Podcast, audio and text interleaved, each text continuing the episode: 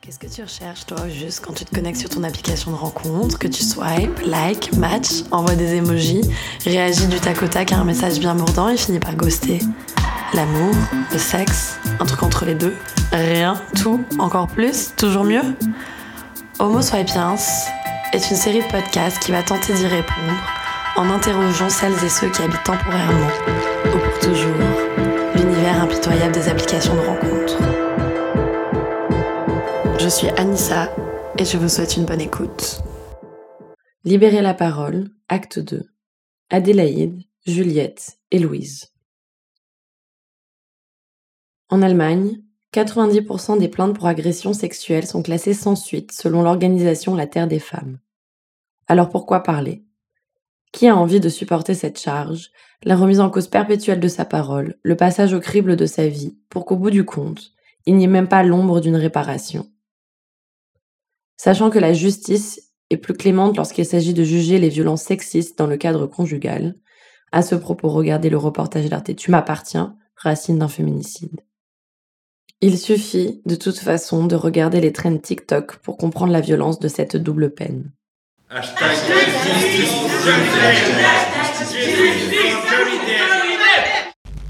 Libérer la parole et au bûcher.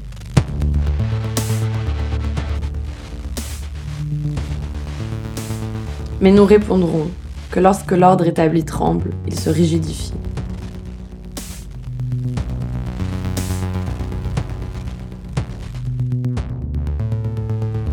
Les trois histoires que vous allez entendre sont le parcours trop ordinaire de victimes d'agressions sexuelles qui ont libéré la parole dans une société qui n'est pas encore tout à fait prête à la recevoir. Tant pis, elles continueront de parler. Acte 2. Par Adélaïde, Juliette et Louise.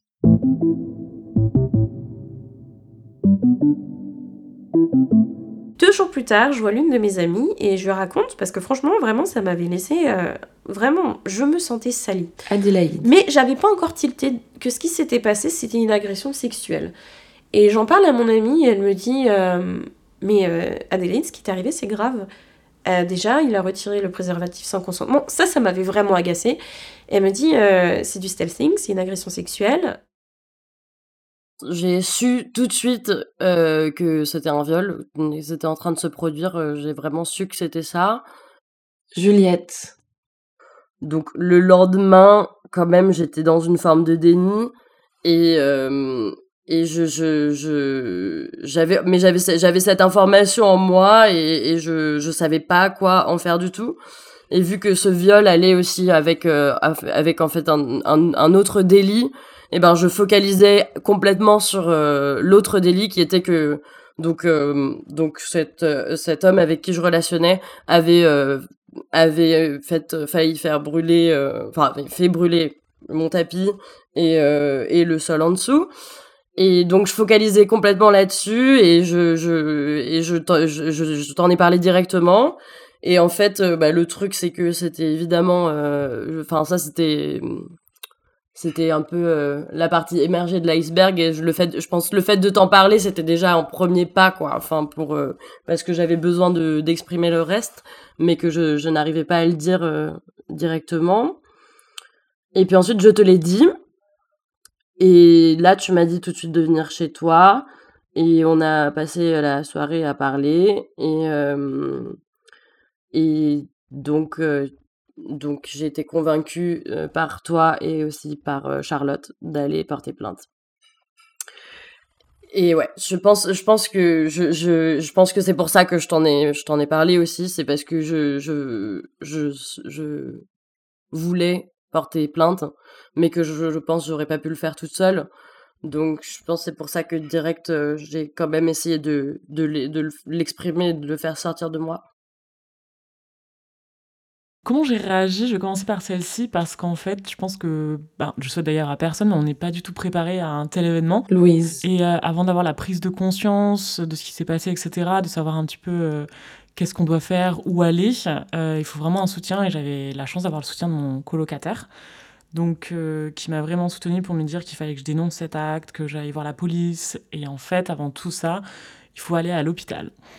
Donc du coup, je suis allée à un premier hôpital, donc le plus proche de chez moi, et en fait, euh, je leur ai très brièvement, euh, dans une salle d'attente avec plein de gens autour, euh, expliqué, voilà, j'ai envie d'être prise en charge, parce qu'en fait, au moment de cette agression, j'avais eu mal, j'avais saigné, etc. Donc j'étais inquiète par rapport à ma santé physique, en plus de ma santé psychologique également.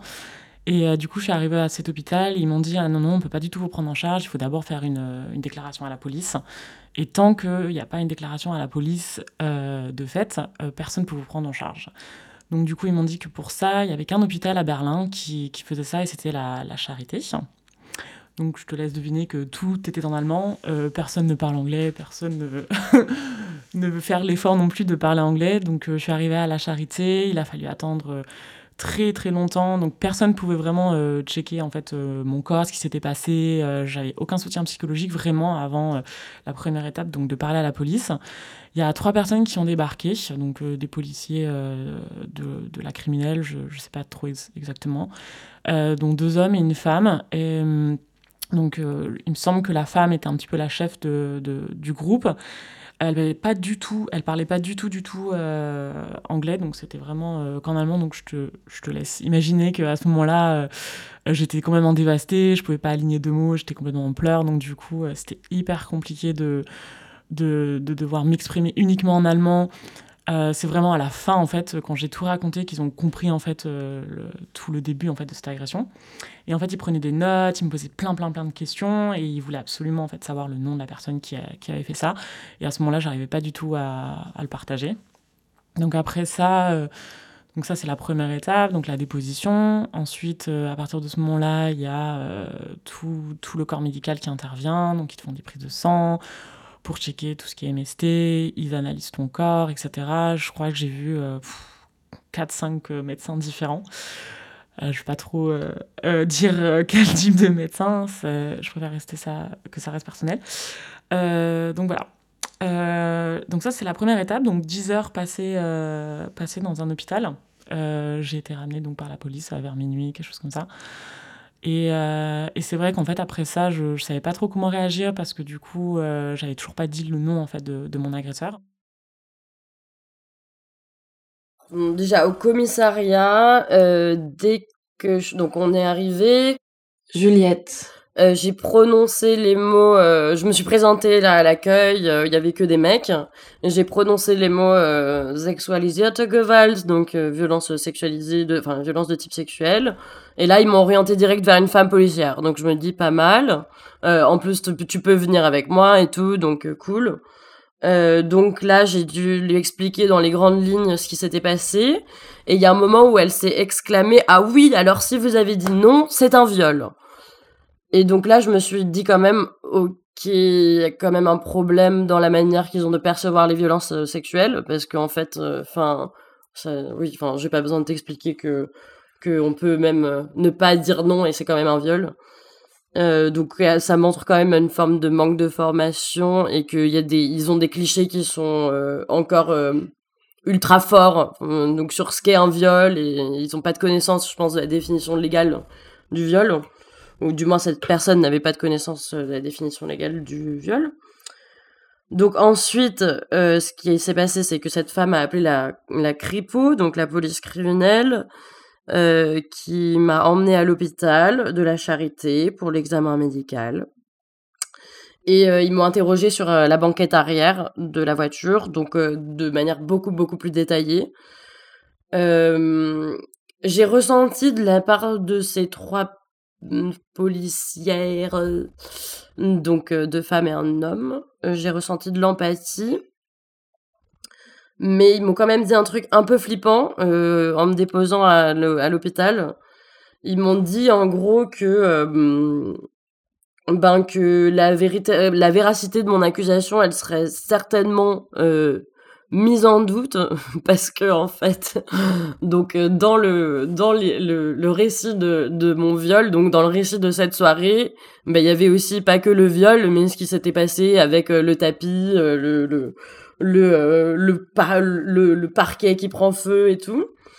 Et que du coup on, on, pourrait me rétorquer que je mens euh, sur ce sur le viol pour avoir des réparations financières euh, sur le enfin bref. Donc moi je suis grave tombée des nues quand ils m'ont dit ça. Et euh, ça m'a j'étais ça m'a mise évidemment ultra dans le mal parce que je me suis dit mais ok donc c'était donc en fait la logique la logique de base c'est celle-là. C'est que ils vont on va essayer de démontrer que je suis une menteuse quoi. Donc en faisant moi ce pas là d'aller d'aller déposer une plainte de dire ma vérité de dire ce qui s'est de dire ce qui m'est arrivé et en plus du coup de me rendre ben, de me rendre vulnérable quoi de, dire des choses euh, de ma vie qui sont euh, que euh, enfin que pas tout le monde est au courant quoi. En moi en prenant ce risque ben je prenais en fait surtout ben, le risque de de me faire traiter de menteuse aussi.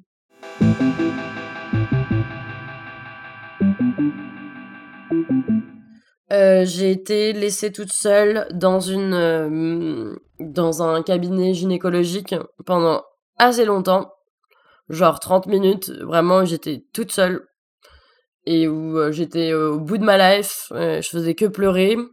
Donc je me suis dit pour rentabiliser en fait ce moment de solitude extrême et où j'étais là en fait en, en, fait vu que les policiers en plus ils venaient de me dire ce truc sur que qu'on allait me dire me traiter de menteuse et tout ben j'ai j'avais faisais de la tachycardie et tout enfin tout qui je commençais à y voir plus trop clair.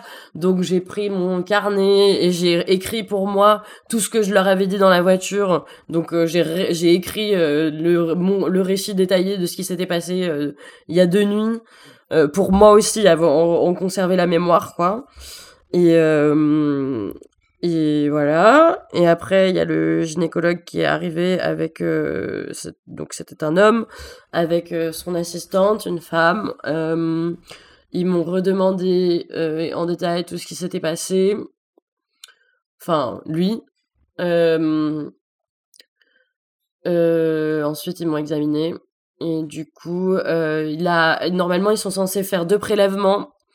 Et il en a fait qu'un et euh, il a mis dans le, le, dans son rapport qu'il n'avait pas fait le deuxième prélèvement parce que c'était trop traumatisant pour moi. Et ce, dont je lui en suis euh, assez reconnaissante parce que du coup, en écrivant ça, en quelque sorte, il montre qu'il me, qu'il me croit. Enfin, il, ouais, le fait de dire que c'est traumatisant pour moi, ça, ça, ça met du, je pense, du, du poids euh, dans mon récit, quoi. Euh, et donc j'ai senti de leur part euh, vraiment beaucoup d'empathie. Ils ont été, ils ont été très carrés. genre, enfin, c'était pas non plus, tu vois, ils m'ont pas non plus pris par la main et tout. ils ont pas ils ont été carrés, ils ont bien fait leur travail et ils ont quand même fait en sorte de que je sois pas euh, de pas me mettre encore plus dans le dans le mal alors que t'es déjà bien quoi, tu vois. Comme ils étaient professionnels, je pouvais leur faire confiance en fait. Tu vois, d'une certaine manière, je me suis dit ah, je suis entre de bonnes mains. Ils ont rien, tu vois, ils ont pas dit de d'opinion personnelle sur la situation quoi ou comme là ce que l'autre la, première policière, elle avait pu dire euh, ah oui, si vous avez dit non, euh, alors là c'est un viol. Enfin genre ils ont pas dit des trucs comme ça à l'emporte-pièce ils ont juste ils ont fait les ils ont ils ont fait leur boulot. Et, et, et le fait qu'il ait, il écrit ça dans son rapport, c'est une, c'est une, pour moi, c'est une vraie, euh, c'est une vraie, un vrai soutien, quoi. Enfin, c'est en faisant son travail, il m'a, il m'a soutenu.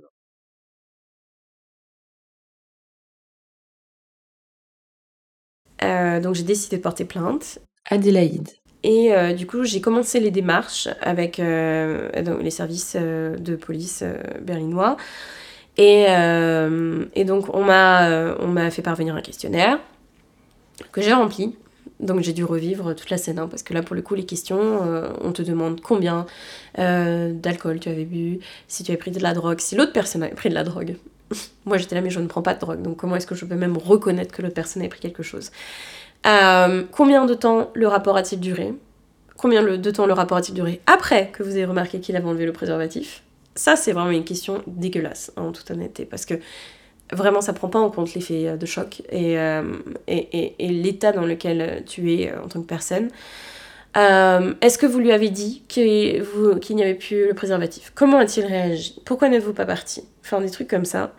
Est-ce que vous voulez porter plainte contre lui? Est-ce que vous voulez... do you want to press charges? Ah bah Oui, évidemment. Pourquoi?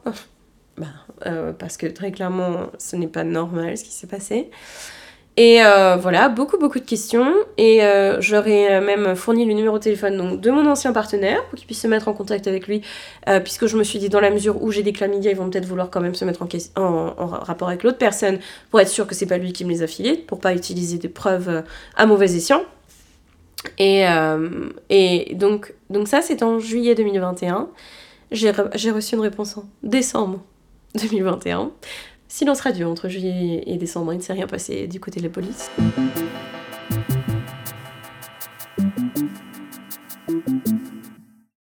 Alors, je me souviens plus exactement si j'ai reçu une lettre ou bien si j'ai reçu un coup de fil euh, de la Cripo. Juliette. Mais en tout cas, il fallait que je sois de nouveau interrogée en fait pour monter mon, pour ma, mon dépôt de plainte il fallait que je sois réentendue, et cette fois-ci par un, euh, par euh, une commissaire, quoi, en gros, par une enquêtrice. Donc là, j'ai passé 4 heures. J'ai passé 4 heures, c'était hyper dur. c'était que des femmes dans le bureau, genre que ce soit les donc celles qui celles qui tapaient, euh, enfin qui tu vois qui qui prenaient qui prenaient en note, enfin qui dactylographiaient, je sais pas comment on dit la commissaire qui me posait les questions, elle était, elle était très professionnelle. Donc première chose qu'elle m'a montré, c'est les mouchoirs, la boule anti-stress, l'eau. Genre, elle m'a vraiment mis en, condition. Elle m'a dit qu'ils étaient vraiment, enfin, qu'ils sont formés pour ce genre de situation, que que euh, si j'ai besoin d'aller aux toilettes, euh, que je le dise, euh, qu'elle fera des pauses et tout. Enfin, je me suis sentie quand même bien accueillie et le fait que c'était que des femmes, ça m'a fait un peu baisser la pression. Bon, après, c'était horrible de raconter pendant 4 heures ce qui s'était passé, très très en détail, avec des questions ultra précises.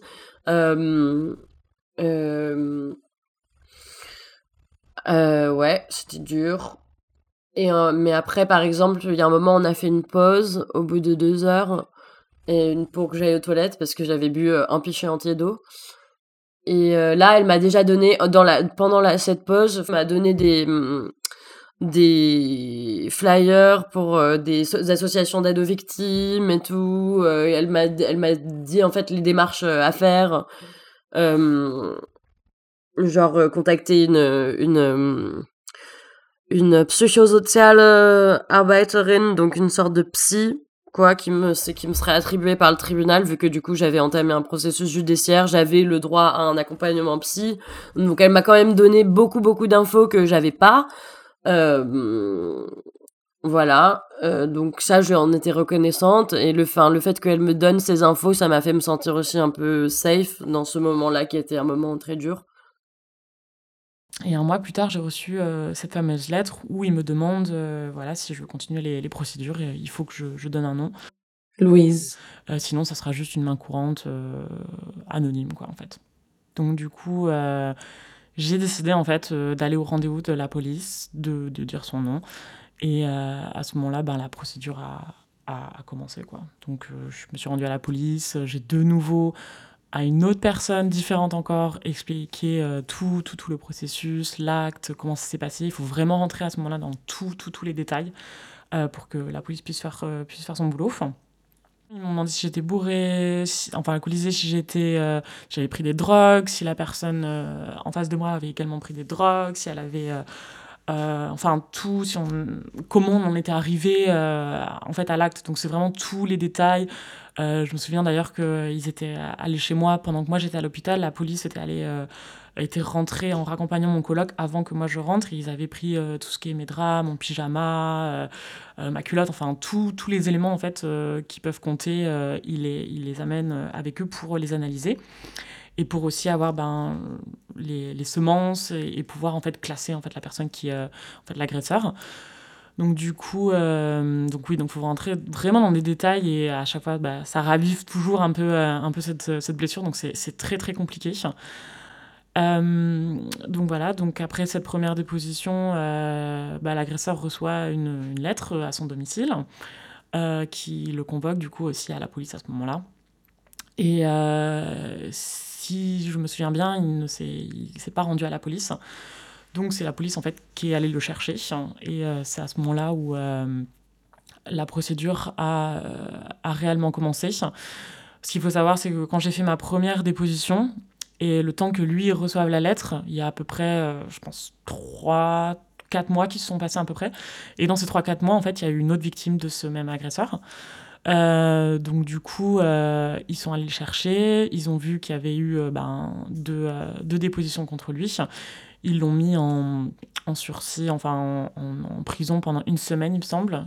Il, me semble qu'il avait aussi un bracelet, mais je suis plus très sûre de ce que, de ce que m'a raconté mon, mon avocat.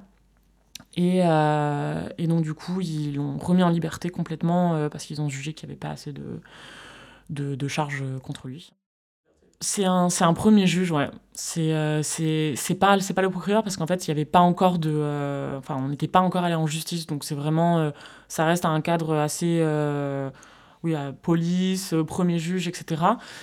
Et, et, donc, du coup, ils ont décidé qu'il n'y avait pas assez de, charges contre lui, de preuves. Et, donc, du coup, à ce moment-là, il a fallu que je prenne mon avocat. La personne, l'autre personne aussi agressée a dû prendre aussi un avocat.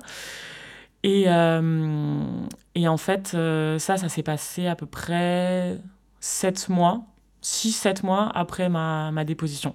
On m'a contacté un beau matin, euh, une association qui m'a dit oui, on est vraiment désolé de, de, vous avoir complètement laissé tomber par rapport à ça. ça a pris plus de temps que prévu. On est une association, je suis psychologue et on est là pour vous accompagner. Et attends, donc du coup, cette association, elle a eu ton contact par quel biais? Par la police, du coup. Donc la police envoie les contacts des victimes à une association. Donc du coup, euh, c'est une personne qui travaillait pour le Ring qui m'a contacté, euh, qui m'a dit voilà ce que je devais faire, prendre un avocat. Entre temps, j'avais quand même déjà pris une psychologue parce que j'arrivais pas du tout à aller au-delà de, ce, de cet événement et euh, qui m'avait aussi encouragé à prendre un avocat. Donc du coup, j'ai cherché un avocat, j'ai pris un, un, un, un, monsieur que j'ai trouvé un petit peu par hasard sur Internet. Euh, on m'avait conseillé de prendre un homme, donc du coup, euh, voilà, j'avais pris un homme qui parle français. Pourquoi on t'a conseillé de prendre un homme Ben, ma psy et même la personne du, euh, du Ring m'avaient dit qu'ils avaient plus de... de on, on, avait l'impression que comme moi, j'étais j'étais une victime féminine, le juge allait peut-être... considérer en fait que mon avocat serait moins subjectif en fait par rapport à ce qui m'est arrivé parce que c'est un homme donc il peut avoir un peu plus de distance. Voilà. Bon, à ce moment-là, j'ai pas trop réfléchi. je fais bon, très bien. Je, voilà, je voulais absolument quelqu'un qui parle, euh, qui parle français, donc j'ai pris. Euh, je crois qu'il y avait deux avocats qui parlaient français et qui, parlaient allemand, donc j'ai pris un, un avocat. Euh, c'était vraiment. voilà, c'est un mode d'avocats qui n'ont aucun sentiment, aucune émotion. la première entrevue, ça s'est passé presque de toute façon un an après l'événement. Euh, donc du coup, il faut de nouveau raviver, raconter de nouveau tout ce qui s'est passé, etc.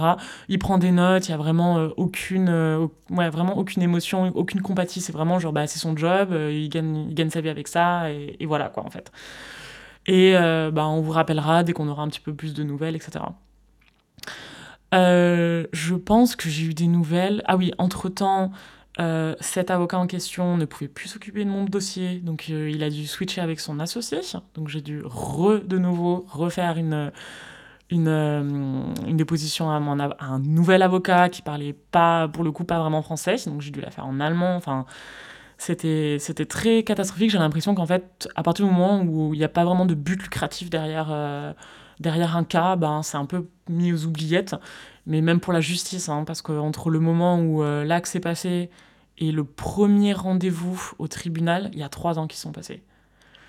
Donc, euh, donc c'est lourd parce que en fait, tu, tu, dois un petit peu te débattre toute seule. Euh, le Weissen, l'association, ils m'ont trouvé des psychologues. Ils, m'ont dit bah le seul psychologue qui est remboursé par euh, la sécurité sociale, elle est à Potsdam, donc ça voulait dire faire tous les jours. Enfin, à chaque fois que j'avais un rendez-vous avec elle, il fallait que je prenne ben, les transports, faire une heure et demie et revenir chez moi. Enfin, c'était pas très euh, pas un très bon suivi quoi et, euh, et, en fait euh, du coup ça je sais pas j'ai l'impression que ça ça donne pas envie d'en parler ça donne envie juste de l'enterrer et de pas s'exprimer dessus en fait de, juste oublier enterrer hop là, on, il s'est rien passé en fait. Parce que du coup, il n'y a, pas de, y a pas de soutien, il n'y a pas de suivi. J'avais une psychologue, heureusement, qui parlait français, qui m'a beaucoup, beaucoup aidé par rapport à ça. Mes parents qui ont reçu la lettre et que je leur avais pas euh, dit en fait. Juliette. Et du coup, c'était la lettre qui disait que euh, mon que mon ma plainte faisait l'objet d'une enquête et que du coup, il y avait un, un, un, avocat qui avait été attribué à euh, à, la donc à l'homme que j'accusais de m'avoir euh, violée. Donc c'est mes parents qui ont reçu cette lettre, donc voilà, ce qui les a mis au courant de ce qui m'était arrivé. Euh, et en fait, bah ensuite, bah moi j'en ai parlé avec euh, ma, ma psychosociale Begleiterin, euh, donc mon accompagnatrice euh, psy, qui m'a dit que en fait si ça, ça se passe, donc parce qu'on savait pas trop ce que ça voulait dire, parce que donc moi j'avais plus aucun contact avec, enfin les, flics ne te disent rien à partir du moment où t'as fait ton, t'as as déposé ta plainte, t'as fait ton récit, en fait t'as plus du tout de contact avec, avec, eux quoi. Donc si tu voulais dire un truc en plus, je pense pas que trop que ce soit possible. Euh, moi d'ailleurs j'avais essayé d'entrer en contact avec eux parce que j'avais eu des j'avais j'avais eu des informations par une pote sur une une, une, autre personne qui avait connu aussi et qui aurait été prête à témoigner dans le cadre de mon dépôt de plainte. Et du coup je leur avais envoyé un mail pour leur dire voilà il y a cette personne là qui a été relationnée aussi avec lui et qui voudrait euh, témoigner. Et ils m'ont jamais répondu là-dessus tu vois. Et euh, donc bref je reçois cette lettre. Et et j'appelle ma, ma psy et elle me conseille de prendre une avocate aussi parce que en gros elle dit que si ils lui ont donné un avocat à lui, c'est que a priori ça va être euh, porté euh, euh, enfin ça va être porté au, au, tribunal quoi. Et et effectivement ça a été le cas parce que en fait quand j'avais fait mon du coup mon mon, Anzeige à, à la Cripo, j'avais coché si tu veux j'avais j'avais coché la case pour avoir l'option en fait de faire mon témoignage devant un, juge euh, vidéo. Pour que s'il y avait procès on me fasse pas venir et que euh, je sois pas euh, enfin que je sois pas dans la même dans la salle le jour du procès quoi. C'est une procédure qui existe en Allemagne et qui est pour les violences les victimes de violences sexuelles. Et du coup j'avais accepté tout de suite. Donc en fait donc donc donc euh, voilà, donc je, moi j'ai pris mon avocate et après j'ai été convoquée effectivement euh, euh, après, genre quelques mois plus tard, en c'était en octobre 2020, sachant que le viol s'est passé en 2000, bah, en 2020 aussi. C'était dans la même année et donc pas un processus judiciaire trop long, disons. Ça a été quand même plutôt assez rapide. Il y a toutes ces, un peu toutes ces lettres qui se sont enchaînées. Et à chaque fois, c'était très. Euh, c'était un trigger, quoi, de recevoir ces lettres. J'ouvrais ces lettres et ça me mettait dans des états pas possibles. Du coup, j'ai été convoquée, voilà, en octobre 2020. Euh, euh, j'y suis allée avec ma, mon avocate et ma psy qui m'a accompagnée jusque dans la, jusque dans la salle où j'étais où j'étais entendue comme témoin dans cette affaire. donc j'ai de nouveau raconté. Évidemment, il y ils m'ont posé à un moment des questions un peu précises sur l'ordre de certains trucs et là je savais plus leur dire. Je sais plus sept mois après, je savais plus leur, leur je pouvais pas leur confirmer si c'était bien comme ça que ça avait été parce que ben j'étais un peu aussi dans un processus d'amnésie quoi. Et mais bon, euh, voilà. Après, une fois que c'était fini, en fait, ah voilà, aussi important, la, procureure, c'était une procureure, c'était une femme.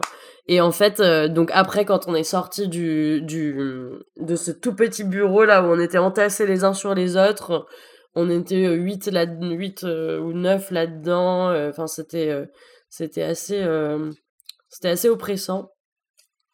Euh, une fois qu'on est sorti de là, eh ben elle m'a dit, elle, elle, m'a montré les signes de sympathie immédiatement. Elle m'a dit, elle m'a demandé, enfin elle m'a demandé ce que je, je, faisais, si je rentrais tout de suite à Essen ou si je restais un peu à Berlin. parce que du coup, oui, il a fallu que j'aille à Berlin pour pour ça, donc c'était aussi un peu ça, ça aussi c'était le stress quoi de devoir me rendre à Berlin spécialement pour l'occasion, que ce soit une fois c'était pour rencontrer ma psy, la deuxième fois c'était pour pour pour ça. Donc c'était ça faisait quand même un peu une épée de Damoclès, enfin pas un peu, c'était une grosse épée de Damoclès au-dessus de ma tête. Et là, ma, mon avocate m'appelle pour me dire que la procureure me croit et que et que donc ça va être porté au, au, pénal que du coup bah, l'État allemand porte plainte. Mmh donc trop bonne nouvelle. J'étais hyper contente j'étais soulagée je je me suis enfin tu vois d'un coup ça m'a vraiment enlevé un poids et je me suis dit waouh il me croit c'est génial.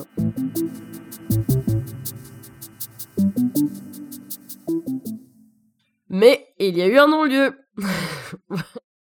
Non, il n'y a pas eu de procès parce que, bon, ils n'ont pas été capables de le retrouver.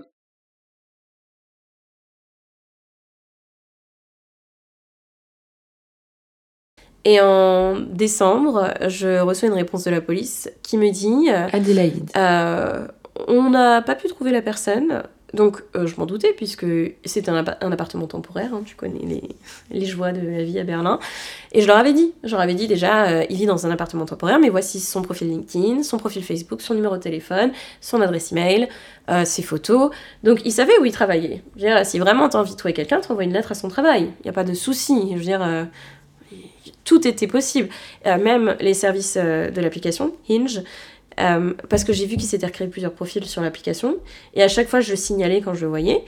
Et euh, j'ai même eu une discussion avec Hinge parce que je leur disais, c'est quand même la quatrième fois que je, que je report son profil. Je ne comprends pas qu'il puisse encore s'inscrire. Et ils m'ont dit, en fait, il s'inscrit avec euh, plusieurs adresses email différentes. donc j'ai fait remonter à notre équipe d'ingénieurs pour qu'il soit vraiment banni. Mais donc, si les services de police avaient voulu se mettre en contact avec l'application, puisque j'avais aussi fait parvenir tous les échanges de mails, ils auraient pu, ils auraient pu avoir son adresse email. Il y avait tellement de moyens de le trouver, ce mec. Et ils avaient son nom complet. Donc ils avaient trouvé quand même, euh, ils avaient conscience de l'identité de la personne. Hein. Et ils m'ont dit, ils m'ont envoyé une lettre quand même qui me disait, dans tous les cas, d'après les échanges de SMS que vous avez eus, euh, cette personne avait l'air quand même relativement confuse une fois qu'elle avait retiré le préservatif. Euh, il semblerait que vous étiez quand même consentante puisque vous êtes restée. Donc la police m'a dit ça. Enfin, pas la police, pardon. Euh, qu'est-ce que c'est en français euh, euh, L'attorney? Le procureur? Oui, le procureur me dit ça. alors, très honnêtement, quand j'ai lu cette lettre, ça m'a vraiment remis dedans, quoi. Je me suis dit, c'est bien, on, t'enfonce la tête sous l'eau, quoi. Parce que ils, ils, nous ont dit, enfin, ils m'ont dit, en gros, ça sert à rien qu'on traîne ce gars en justice parce qu'il n'y a pas de preuve. Vous étiez euh, toute seule avec lui, donc il n'y a pas de témoin, voilà, qui peut, juste, enfin, qui peut témoigner de ce qui s'est passé. Oui, parce que c'est vrai qu'il y a très, y a très, très euh, régulièrement des témoins quand on a des relations sexuelles avec quelqu'un. Hein. Euh, donc vous étiez que tous les deux. c'est un cas de he said, she said. Donc concrètement, d'après les échanges de messages, vous étiez consentante puisque vous êtes resté après, enfin, après qu'il ait enlevé le préservatif. Et en plus, euh, de toute façon, on l'a pas trouvé. Donc, euh, ça veut pas dire qu'on vous croit pas, mais bon. Donc, je me suis dit, euh, non, mais c'est pas possible. Là, franchement, franchement j'ai pleuré, quoi. J'ai lu ça, je me suis dit, c'est dégueulasse. Donc, je me suis mise en contact avec Weissering. Donc, Weissering, c'est une association qui ben, aide justement les victimes, les, les, femmes, et euh, que ce soit pour tout type, hein, que ce soit violence euh, domestique, que ce soit donc euh, ben, ce genre d'agression sexuelle ou d'autres choses encore. Donc Vicering a été super efficace. J'ai été en contact tout de suite avec une personne de, de mon arrondissement qui m'a donné un chèque pour que je puisse me mettre en contact avec une avocate et qui m'a conseillé une avocate. Alors franchement, avocate horrible. L'avocate, très clairement, pas du tout concernée. Alors, avocate française en plus, francophone, pas française, francophone, mais j'ai cru qu'elle était française parce qu'elle avait un nom français. Et euh, je la contacte. Et euh, du coup, elle me dit euh, Oui, ça me semble perdu d'avance ce cas. elle me dit Bon, on va essayer, mais franchement, comme il n'y a pas de preuves, et puis que, bon, ils l'ont pas trouvé, ça sent mauvais. Et après, elle demande le dossier, elle regarde les preuves, elle me dit Oui, mais quand même, vous avez écrit dans le, dans le rapport de plainte que. Bah, le rapport, il a duré 15 minutes quand même après qu'il ait enlevé le préservatif. Donc, euh, je comprends pas pourquoi vous êtes parti. Vous auriez juste dû partir hein, quand vous vous êtes rendu compte que le préservatif a été enlevé. Et donc, me voilà à, 21h30 en mode social justice warrior à lui répondre euh, Je suis outrée que vous puissiez dire de telles choses alors que vous êtes avocate pour des femmes, notamment victimes de violences domestiques et agressions sexuelles. N'êtes-vous pas consciente que l'état de choc existe? Mais je lui ai dit, mais c'est incroyable que vous puissiez dire ça à une victime d'agression sexuelle, mais de quel droit? Vraiment, j'ai été outrée. Elle me dit, ah non, non, mais je comprends, mais euh, en tout cas, c'est ce qu'ils vont vous dire euh, si ça va jusqu'au procès. Et de toute façon, c'est perdu d'avance. Euh, ça n'ira pas jusqu'au procès, ils vont refuser. Et ils ont refusé. Elle me dit, on peut quand même pousser, mais ils vont refuser. Et donc, à chaque fois, en plus, on recevait les lettres. Il disait à chaque fois, oui, vous avez 10 jours pour prendre une décision. Euh, si vous voulez continuer ou pas. Et c'était toujours pareil avant des moments clés de l'année, donc avant Noël euh, ou avant des, des, des, moments fériés, quoi. Donc ça, ça m'a rendu folle aussi, parce que c'est toujours là, ok, donc toi, t'as que 10 jours, eux, ils mettent 6 mois de répondre, mais toi, t'as que 10 jours vraiment pour, euh, pour prendre une décision. Et au final, donc le procureur général a envoyé une lettre qui disait non, on veut pas de votre dossier, ça mènera nulle part. De toute façon, on l'a pas trouvé, et puis il n'y a pas de preuve, donc c'est mort, ça n'ira pas jusqu'au procès. Et euh, après, mon avocate, elle dit Bah, vous voulez faire quoi? Bah, Je lui dis Bah, vous êtes avocate, donc euh, dites-moi. Et elle me dit Bah, j'ai pas envie de vous représenter parce que c'est perdu d'avance. Et euh, franchement, donc le procureur, c'était une femme hein, aussi, je tiens à le dire. Hein. Donc j'ai été en contact avec des femmes dans cette affaire. Donc ben, c'est extrêmement frustrant de se faire représenter par une femme qui. Enfin, une avocate, donc une, femme qui ne croit pas en vous, qui ne croit pas non plus que vous êtes une victime. Et une procureure qui n'a pas non plus envie d'amener votre euh, dossier euh, jusqu'au procès. Ça vraiment c'est... Euh, enfin franchement, c'est dur de, croire en l'humanité. Et, et, du coup, c'est presque, enfin, c'est pas une chose qu'on oublie, mais c'est presque au moment où ça y est, on commencera à réavancer dans la vie. Louise.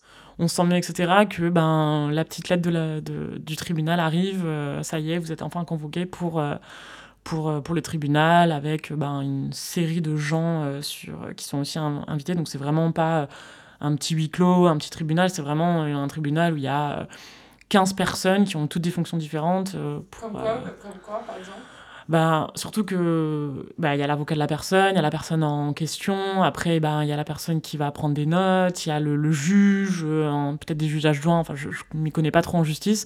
Moi j'avais ben, la psychologue, l'association, mon avocat, un une personne qui va, qui va euh, traduire, du coup, parce que j'avais demandé à, à, le faire en français.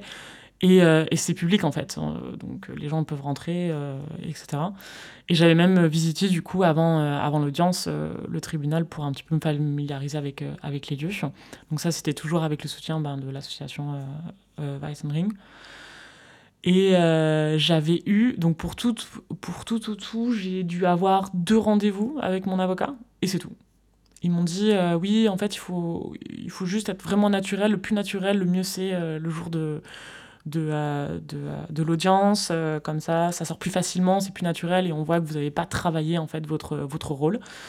donc voilà, j'ai eu deux rendez-vous. Et, et c'est vrai que bah, j'attendais vraiment ce jour au tribunal pas parce que euh, bah, c'est un bon moment euh, ou quoi que ce soit, c'est juste bah, j'attendais parce que j'étais bah, enfin, après trois ans, il va vraiment se passer quelque chose parce qu'en en attendant, pendant ces trois ans, bah, la personne vivait sa, vie complètement normalement. Hein. Il n'a pas eu du tout de, euh, de problème sur ça. Deux semaines avant l'audience, en fait, j'apprends que la personne a, fui hein, en quelque sorte bah, l'Europe.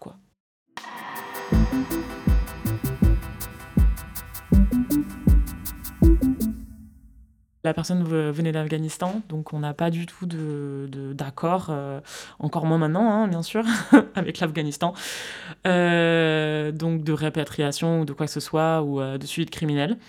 Donc la personne est rentrée en Afghanistan et a juste dit des excuses, qu'elle avait le Covid, donc elle pouvait pas rentrer. Enfin, c'est que ces excuses en fait que j'ai eues. Donc du coup, comme c'était une excuse valable à ce moment-là, ils ont dit bon bah très bien, pas de souci, on va on va décaler en fait la date de l'audience. Donc ça a été décalé une première fois, euh, deux, trois mois après. Et finalement, ben, euh, pas tant surprise que ça, euh, ben, l'audience a été annulée. Il n'a pas eu lieu. Il y a eu un. Ça a été, ça a été très compliqué pour la première audience parce qu'en fait, il ne l'avait pas signalé que, euh, que la personne, que l'agresseur ne viendrait pas. Donc tout était prêt, en fait, les juges étaient prêts, euh, euh, ils étaient là, et en fait, il a fait une sorte de no-show. Il est juste pas venu, sachant qu'il était la première personne convoquée pour le tribunal. Et, et du coup, ça n'a pas du tout fait rire les juges, mais, mais bon je trouvais ça un petit peu facile de, de se dire qu'un agresseur qui est quand même, euh, enfin, qu'on a dénoncé par, à deux reprises, euh, puisse euh, bah, tranquillement s'asseoir dans un avion avec son passeport et rentrer chez lui, quoi. Donc voilà. Il n'avait il avait pas d'adresse connue. Juliette. Et moi, je connaissais pas son adresse parce qu'il n'avait pas d'adresse. Donc, ils n'ont pas été capables de le retrouver. Euh, donc ils m'ont dit si vous n'êtes pas capable de nous fournir son adresse, euh, on va arrêter les poursuites parce que ça ça sert à rien, on trouve on le trouve pas, on trouve rien donc euh, sans sans accusé, il peut pas y avoir de procès en gros.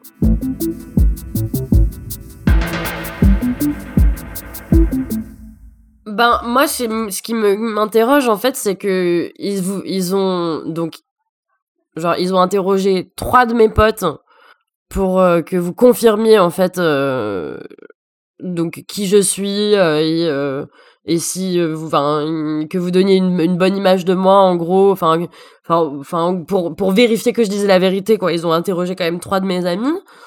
et ensuite, enfin, genre l'information que j'ai plus tard, donc de cette autre, de cette, alors que vous connaissiez pas le mec, euh, donc c'était vraiment sur moi, quoi. Ils ont bien enquêté sur moi, j'ai l'impression. Et en revanche, euh, ben, une personne qui aurait pu leur fournir d'autres infos sur ce, cet homme, euh, ben, elles, l'ont jamais convoqué, en fait, pour la, pour l'entendre. Donc là, je me dis quand même que, enfin, ça, ça, cloche pour moi. Ça cloche vraiment. Je comprends pas pourquoi ils ont pas fait l'effort de la convoquer elle. Euh, en plus, ils avaient des, tu vois, ils avaient quand même euh, des informations sur lui, euh, dans quel club il allait régulièrement, où il avait été vu. Enfin, je pense qu'il aurait pu, ça aurait été possible de faire un peu plus. Et moi, il y a même des fois où je me suis dit putain, mais en fait, je vais, je devrais imprimer sa photo et genre la donner, tu vois, à l'entrée des clubs où il va genre en leur disant d'appeler la police s'il s'il vient mais c'est pas à moi de faire ça en fait donc, euh, ouais, t'as un sentiment que la justice, elle a pas vraiment fait son travail, quoi. Ben. Je sais pas, je pense qu'ils ont pas tout mis en œuvre et je pense qu'ils ont pas. Euh, tu vois, le, le. En fait, le fait qu'ils aient pas. Même pas. Euh, enfin, je sais pas, après, peut-être ils l'ont fait, mais enfin, je sais quand même de source c'est sûr que cette. cette autre personne, donc, qui a aussi été donc, victime de lui, n'a pas été entendue. Donc, le fait qu'ils font face comme si euh, mon truc c'est tout seul alors que enfin mon truc mon viol euh, c'est euh, le seul viol commis par ce mec alors que c'est il, a, il, il, y aurait eu des preuves qu'il enfin pas des, en tout cas des témoignages d'autres exactions qu'il a commises.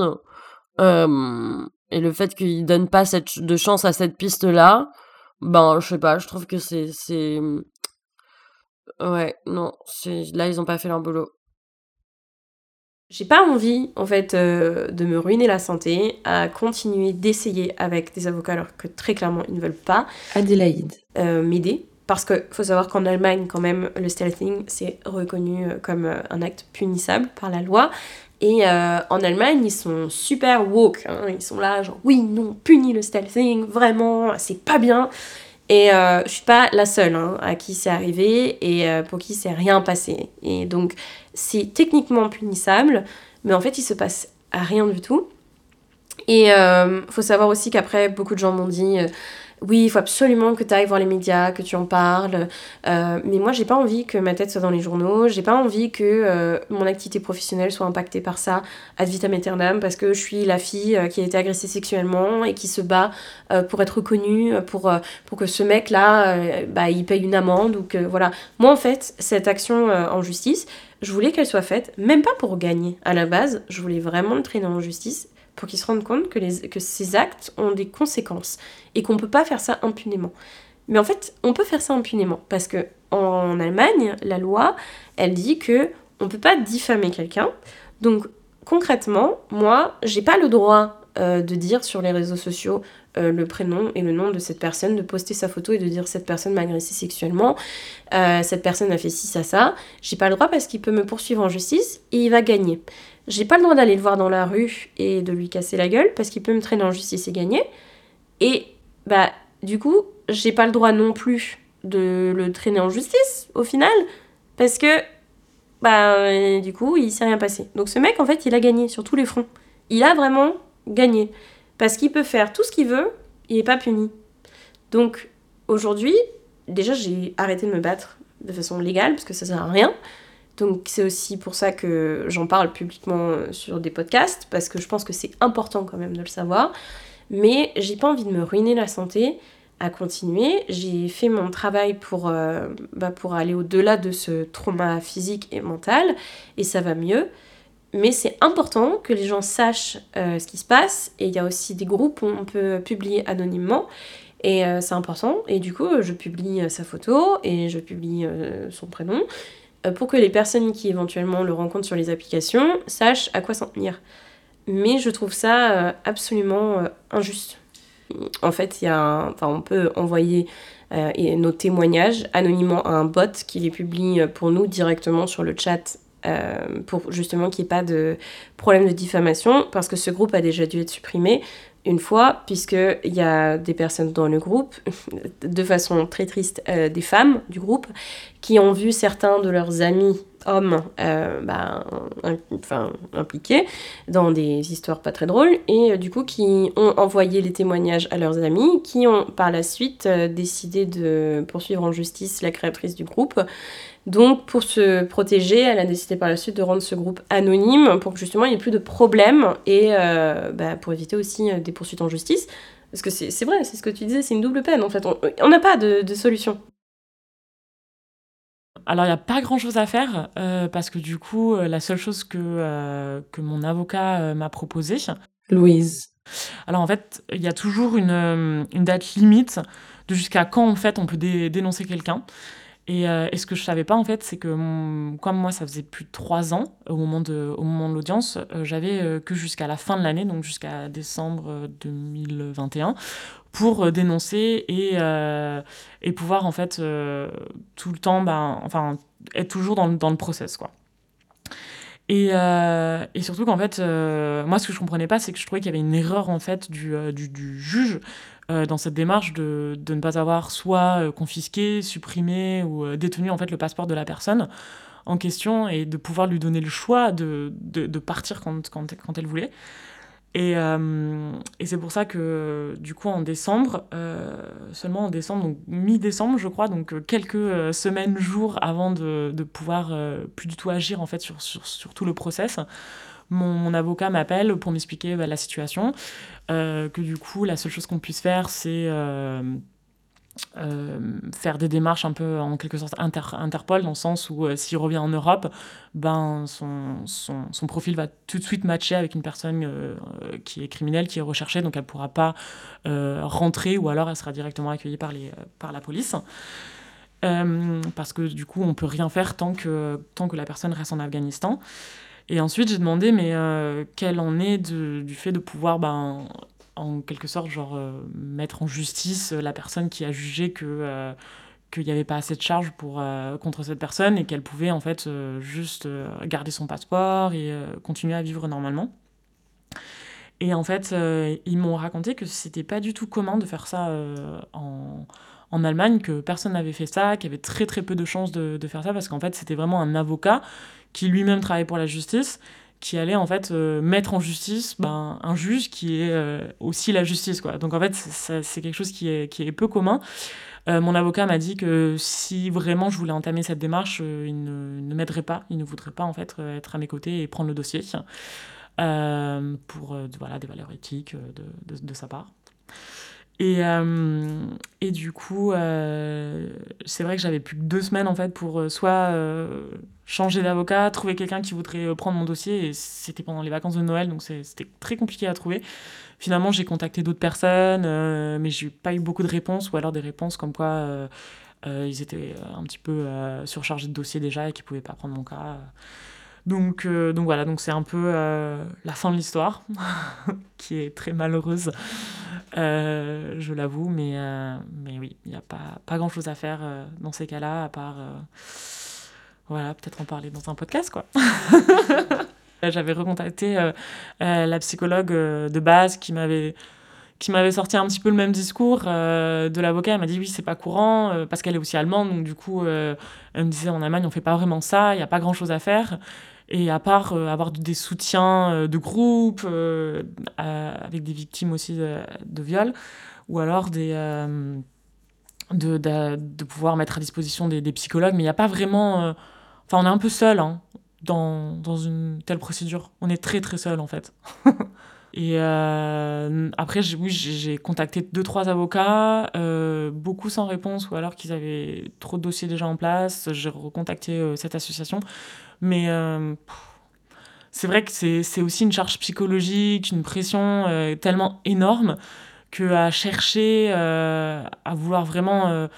bah, en fait, on, on, a toujours ce truc qui est ravivé en soi, et au final, c'est beaucoup de charges psychologiques, et peut-être qu'au bout d'un moment en fait, on, baisse un peu les bras. Hein. On, a peut-être envie que ça s'arrête, on a peut-être envie de mettre ça derrière nous et, euh, et pas penser pendant 3 à 4 ans euh, tout le temps, tout le temps à ça. Et, et, même si on a envie de se battre au fond de nous, bah, c'est compliqué quand on est un peu seul.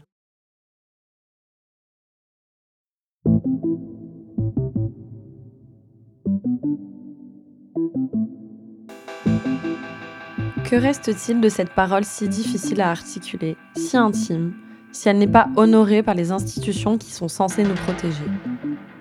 Faut-il la déclamer, la chanter, la crier encore plus fort, en chœur, avec toutes ces autres voix qui tremblent pour conjurer la solitude? Parler, c'est redevenir la narratrice de sa propre histoire. C'est redonner du sens à sa trajectoire. C'est faire entendre sa version des faits c'est consentir à son ressenti, alors même que cet autre, cet agresseur, en avait décidé autrement. L'esprit de la loi doit changer. Il n'est plus possible de passer son temps à remettre en question la parole de la victime, à examiner si elle a bien exprimé son refus, si elle s'est bien défendue, mais aux agresseurs de comprendre que le désir de l'autre, et notamment des femmes, est à prendre en compte dans toutes sortes de rapports Yes means yes. Oui signifie oui. Consentir, désirer, accueillir, écouter. Nous allons échanger la violence contre la liberté. Nous allons échanger la peur contre le désir. A dit Irène Montero, ministre espagnole à l'égalité, lorsque la loi espagnole consacrait le paradigme du consentement dans le traitement pénal des violences sexuelles et sexistes. Dans le troisième épisode et dernier acte de la série Libérer la parole, ils disent, je recevrai deux doctorantes en droit pénal allemand. Ensemble, nous allons discuter de l'esprit de la loi concernant le traitement des violences sexuelles, sexistes et conjugales. Nous apprendrons notamment qu'en Allemagne, la victime doit exprimer un refus verbal ou corporel pour que l'agression sexuelle soit considérée telle qu'elle. Je vous donne donc rendez-vous en septembre pour continuer la discussion et comprendre les origines des dysfonctionnements systémiques liés au traitement de ces violences. L'épisode sera en anglais. Il me faudra donc un peu de temps pour la retranscription en français. Merci à Adélaïde, Juliette et Louise d'avoir le courage de continuer à faire vivre leur récit. Pour faire continuer à vivre celui d'Homo sapiens, je vous invite à le partager autant que possible et à lui donner des étoiles là où c'est possible. Je souhaite à tous et à tous de bonnes vacances d'été et vous dis à bientôt pour le dernier chapitre de cette série ainsi qu'une toute nouvelle saison déjà en préparation.